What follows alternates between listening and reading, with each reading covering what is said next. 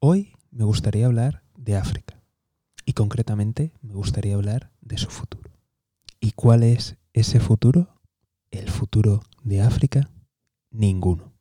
Y antes de que te pongas a chillar, a quejarte y a protestar, e incluso, ¿por qué no?, a llamarme facha, te invito a darte una vueltecita por mi contenido, a escucharlo y a valorarlo.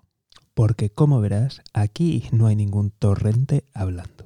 Pero si tienes dudas, no te preocupes. Vamos a dar un vistazo rápido.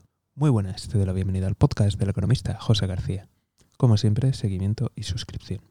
Hoy me gustaría centrarme en este continente, el continente africano, ya que por diferentes razones suele ser bastante maltratado en los medios. Y no me refiero simplemente a verlo con una visión imperialista, sino que también a veces se peca de un cierto paternalismo, que aunque pueda parecer más simpático y amable, al final acaba haciendo el mismo daño que ese imperialismo. Así que en vez de centrarnos en, no, toda la culpa es de los malvados europeos, los imperios, etcétera, etcétera, en esta ocasión me gustaría detenerme en realmente qué han hecho los líderes africanos para mejorar la situación de sus países y para mejorar la situación del continente y qué podrían haber hecho para cambiar las cosas. Y ojo, mucho ojo, esto no disculpa las intervenciones colonialistas los golpes de Estado y los asesinatos de los líderes. Así que vamos a comenzar mirando algunos países en qué situación están y cuáles son los problemas y lo que hay alrededor. Vamos a echar un vistazo al norte.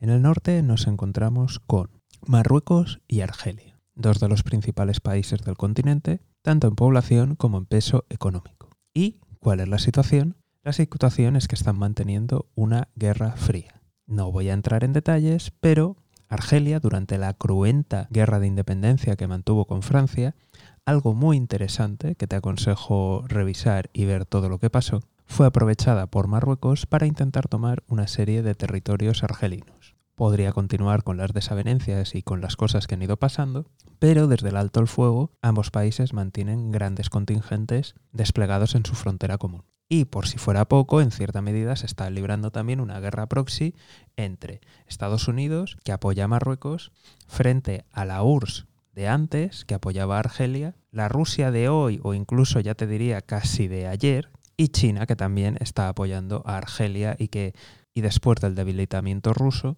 Argelia está impulsando las relaciones con China. Para que os hagáis una idea de la escalada militar, creo que ha sido en este año el ejército argelino tiene un presupuesto superior al de España.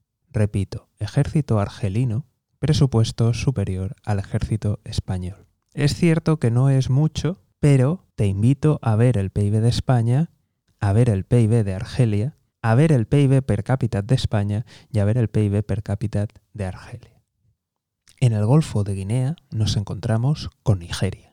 Nigeria es un país que ha crecido bastante en estos últimos años, que cuenta con una de las mayores poblaciones del mundo, que además esta población es joven y además está creciendo. Además, cuenta con los recursos suficientes para sostener este crecimiento demográfico. Posee materias primas y en general tiene todos los ingredientes para convertirse, si no en una superpotencia, al menos en una gran potencia regional. Pero, oh, sorpresa, sorpresa, como te puedes imaginar, también tiene sus, y abro así comillas, comillas, problemillas. El primero de todo es que tiene una división religiosa muy importante. Podríamos dividir el país entre norte y sur, musulmán y cristiano, y, como no, esto alimenta las luchas de poder, el fundamentalismo religioso y el terrorismo. Por otro lado, tampoco tenemos que olvidar que también existen movimientos separatistas, o sorpresa, sorpresa, como te puedes imaginar, en los lugares donde hay petróleo. Y, para terminar el caldo de cultivo perfecto, nos encontramos con grupos mafiosos y criminales salpicados de esoterismo.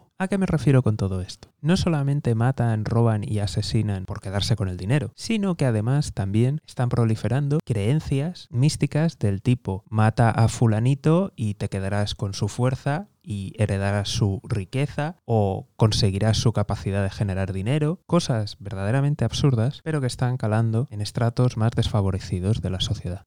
Miremos ahora a Etiopía. Etiopía es el único país africano que nunca ha sido colonizado, solamente ha sido invadido parcialmente en alguna ocasión y, como curiosidad de la rica historia del país, te recuerdo que Etiopía fue el primer reino cristiano. Así que si uno observa un país como este, podría pensar que estaría más unido, más cohesionado y que le irían mejor las cosas. Error.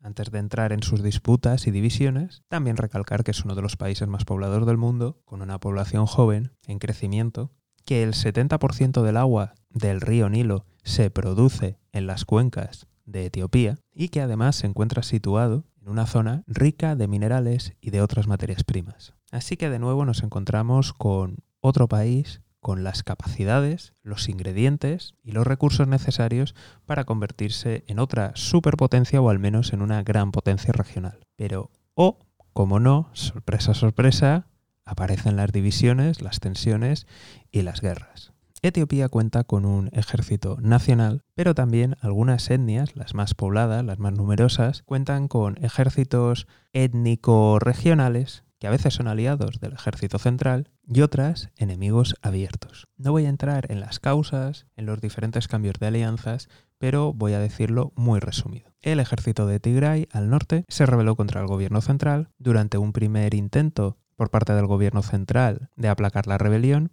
No voy a dar muchas vueltas a la historia de enemistades que hay entre las diferentes etnias, pero los principales actores en las guerras pasadas y en las que están ocurriendo a día de hoy son los ejércitos étnicos regionales de los Tigray, Amara, Oromo y el propio ejército central de Etiopía. Podría hablar también de los etíopes somalíes, pero como te puedes imaginar, en un país de más de 100 millones de habitantes, estos ejércitos regionales tienen bastante potencia de fuego y una amplia capacidad de movilización de personas. Así que los conflictos pueden ser bastante sangrientos, sanguinarios y alargarse en el tiempo. Fijémonos ahora en Sudáfrica. Para quien no lo conozca o no se acuerde, Sudáfrica tenía el apartheid, es decir, que la mayoría de la población no podía votar y no tenía básicamente ningún tipo de derecho y solo la pequeña comunidad de personas blancas dirigían el país y hacían y deshacían a su antojo. No hace falta decir que los amantes de la libertad, el progreso y todas estas cosas, es decir, Estados Unidos y Francia, apoyaban el apartheid y a su gobierno. No hace falta decir también que colaboraron en un programa nuclear. Sí, sí, sí, sí, la Sudáfrica del apartheid tenía armas nucleares junto con Israel. Me gustaría entrar más en profundidad, pero por suerte la historia es pública y es verdaderamente un escándalo. La cuestión es que al final este gobierno del apartheid creo que terminó en el año 1992 o en el 91, a principios de los 90. Y bien, ¿cómo le ha ido a ese gobierno democrático, ese gobierno de la igualdad? Voy a hacerte una pregunta. ¿A cuántas personas sudafricanas conoces? Famosas, importantes e influyentes. Quizá tú creas que no conoces, pero conoces a unos cuantos. Ahora yo te voy a preguntar, ¿cuánta de esa gente es negra? A mí solamente me viene una persona famosa, famosa, solamente me viene una persona sudafricana que sea negra. Y no tan famosa que sea negra, me viene otra. Y tú me dirás, mm, ¿qué gente hay sudafricana que sea, en fin, así, por decir unos nombres? Elon Musk, ¿te suena de algo? Sudafricano blanco, una de las personas más ricas del mundo. Charlize Theron, actriz sudafricana, también blanca. Y aquí es donde te digo y te aseguro que conoces a un montón de gente sudafricana, pero a lo mejor no te has fijado y no te has dado cuenta. Si tú ves YouTube y lo ves en inglés, un montón de creadores de contenido son sudafricanos, aunque vivan en otros países, sobre todo en Estados Unidos, pero un montón son de Sudáfrica. Y un grupo más reducido, que los verás, que viven en, Europa, son también sudafricanos todos blancos. Y por eso te digo, muy probablemente conoces a bastante gente sudafricana en medios, famosa, conocida o famosillos. Y ostras, qué casualidad, todos son blancos. Recuerdo ver algunos de estos creadores de contenido que graban de vez en cuando en Sudáfrica y ves que todos son blancos, que van a algunos sitios y todos son blancos. Que dan una fiesta, todos son blancos, salvo una o dos personas. El DJ, algún camarero, los guardas de seguridad. Esto es algo anecdótico, pero, ¿cómo están las cifras de la pobreza en Sudáfrica? Porque claro, antes estaba el malvado gobierno racista del apartheid. Hasta cierto punto, pues dices, oye, están robando para los suyos, ¿no? gente, o sea, la mayoría de la población está marginada, desplazada y fuera de todos los círculos. ¿Qué tal le va? ¿Qué tal en los guetos? ¿Cómo vamos de educación? ¿Y de corrupción? Desde que acabó la apartheid, gobierna un partido, la ANC, y yo entiendo que en los primeros años podrá decir el apartheid, aún sigue ¿no? el, aparato de, del apartheid ahí funcionando, porque aunque tú cambies el gobierno, pues bueno, todas las instituciones, pues sigue el racismo institucional, sigue la dictadura, cuesta eso cambiarlo. Bien, tampoco podían llevar los cambios demasiado fuertes, porque claro, los inversores internacionales, los líderes del apartheid que, tienes que tienen contactos con otros gobiernos, pueden espantar a los inversores. Bien. ¿En qué ha mejorado la vida del ciudadano medio en Sudáfrica? ¿Cómo estaban y cómo están a día de hoy? El nivel de corrupción que hay en Sudáfrica es brutal. Han pillado al presidente que resulta que tenía una granja, según dice él, que vendía animales y que por eso tenía dinero y, según parece, tenía montones de billetes, millones de dólares dentro de sofás, sillas y otros muebles. Y todo esto mientras él era presidente. Todo esto se hizo público porque unos cacos entraron a robar y cuál fue su sorpresa cuando, moviendo uno de los muebles, empezó a salir dinero. Y para más Inri, todo esto mientras se debatía una ley anticorrupción. A día de hoy, Sudáfrica está en estado de emergencia porque no es capaz ni de mantener la luz eléctrica. A día de hoy, las mafias campan a sus anchas por el país e incluso recolectan impuestos. No sé a quién le van a echar la culpa, otra vez al apartheid también. Luego podemos prestar atención a lo que está pasando en el Sahel, toda esa franja del desierto que comunica con el África más verde podemos ver el caldero que se está convirtiendo toda esa zona en todos los países que la atraviesan. Crimen, terrorismo, inestabilidad. Que sí, que los malvados franceses quizá estaban colaborando con los yihadistas y no estaban haciendo bien su trabajo. Yo de esto no puedo decir nada a gente que conozco y que me comenta de allí, unos dicen que bien los franceses, fantástico, estaban ayudando, otros que mal los franceses si encima están ayudando a los yihadistas. Esa realidad no la sé, pero sí que sé que estaba la misión y que aún así seguía habiendo yihadistas y seguían extendiéndose. Ahora ha entrado el grupo Wagner. Y de nuevo hay gente que dice, hoy que bien el grupo Wagner y gente que dice, uy, qué mal el grupo Wagner. La realidad es que los yihadistas siguen avanzando y cada día ocupan y amenazan más territorio en estos países. Sea cual sea la realidad de unos buenos, otros malos, los hechos es que los terroristas siguen avanzando. Así que con este paseo aleatorio que hemos hecho por África, por alguno de los países más fuertes, más importantes, y vemos las situaciones que tienen, ¿qué podemos esperar? ¿Cuál es el futuro que hay? Pues ninguno. Y esto si miramos al interior. Pero cuando miramos al exterior, la situación es aún peor y mucho más dura. Actualmente, África, dependiendo de quién lo cuente, son 54 o 55 países. Si alguien tiene dudas, que busque en Google y vea por qué son uno más o uno menos. Hoy no voy a abrir ese melón. ¿Cuántos de esos países tienen guerrillas? ¿Cuántos conflictos hay dentro de cada país? ¿Cuántas etnias hay dentro de ellos?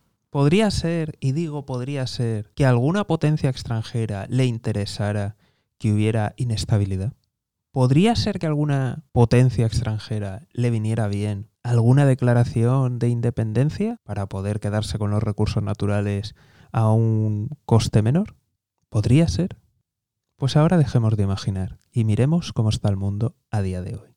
Tenemos el cambio climático apretando más fuerte, crisis y tensión con Rusia, crisis y tensión con China, la Unión Europea fuera de juego, Francia retirándose y tanto Estados Unidos como China entrando decididamente en el continente. ¿Cuántas bases militares tiene Estados Unidos en África? Y no solamente te voy a hablar de las oficiales, de las grandes, sino esas que tienen otro nombre, que es un seudónimo, pero que al fin y al cabo es una base militar. ¿Cuántas personas, evidentemente para defender sus intereses y vigilar, no por nada más, pero al fin y al cabo, mercenarios, exagentes de la policía china y exagentes del ejército chino, hay desplegados en África? ¿Un millón? ¿Dos millones? ¿Dónde está operando el grupo Wagner? ¿En qué países? ¿En qué lugares? Aunque Francia está de retirada, podríamos ver nuevas misiones, ya no solamente de Francia, sino de toda la Unión Europea, en África.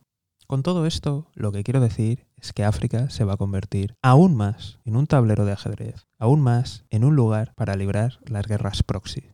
Así que, de nuevo, ¿cuál es el futuro que le espera a África? Pues me temo que ninguno. Y hasta aquí el capítulo de hoy. Como siempre, seguimiento y suscripción. Y más si queréis que haya gente que os cuente las cosas de manera libre e independiente. Muchas gracias a los que me apoyáis en Coffee y hasta pronto.